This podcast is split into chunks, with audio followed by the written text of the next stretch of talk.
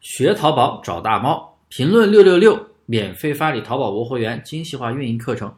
做淘宝无货源，大家都会报活动吧？为什么有的人在活动期间单量比平时多了几倍，有的人却不及平时单量的一半？这是为什么？包括我的学员也会遇到这样的问题，包括有一些。非学员也会经常的来问我这样的问题啊，我的一些其他的听友。那么呢，我今天这节课呢，就给大家来讲一下一个主要的原因。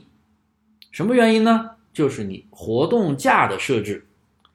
大家都知道，我们在报活动的时候，不管是会场还是报外围、外围分会场的时候，你也会去设置那个价格啊，活动价。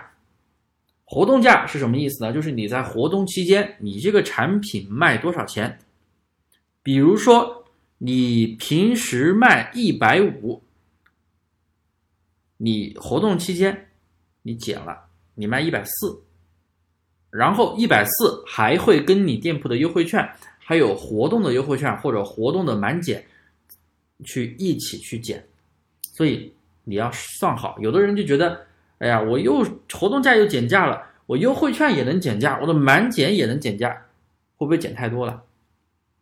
只要你的利润 OK，适当的去减一下价是非常有必要的。因为你不减价，你的活动价跟你平时的卖的价格一模一样，那做活动还有什么意义呢？你这个产品报活动还有什么意义呢？活动就是靠比平时低的一个价格去。冲量的一个过程，为什么要冲量呢？因为活动日你当天、两天、三天的活动日，你卖的比平时多，你的层级涨得就快，销售额涨得高，坑产高。那么你的价格跟平时一模一样，活动没有任何力度，反而你的同行、竞争对手，人家有力度，人家有活动力度，价格低，那都去他那里去买了，那你肯定比不过人家。那经过这这波活动，你卖不过人家，那活动之后你同样也卖不过人家，那说不定排名还会靠后。所以啊，大家在报名活动的时候一定不要太抠门。当然了，你的产品要是没多少利润，那确实没有办法，你适当减一点点。你产品利润大的话，你一定要稍微多减一点点，也不能差太多啊。你不能说一百五十块钱。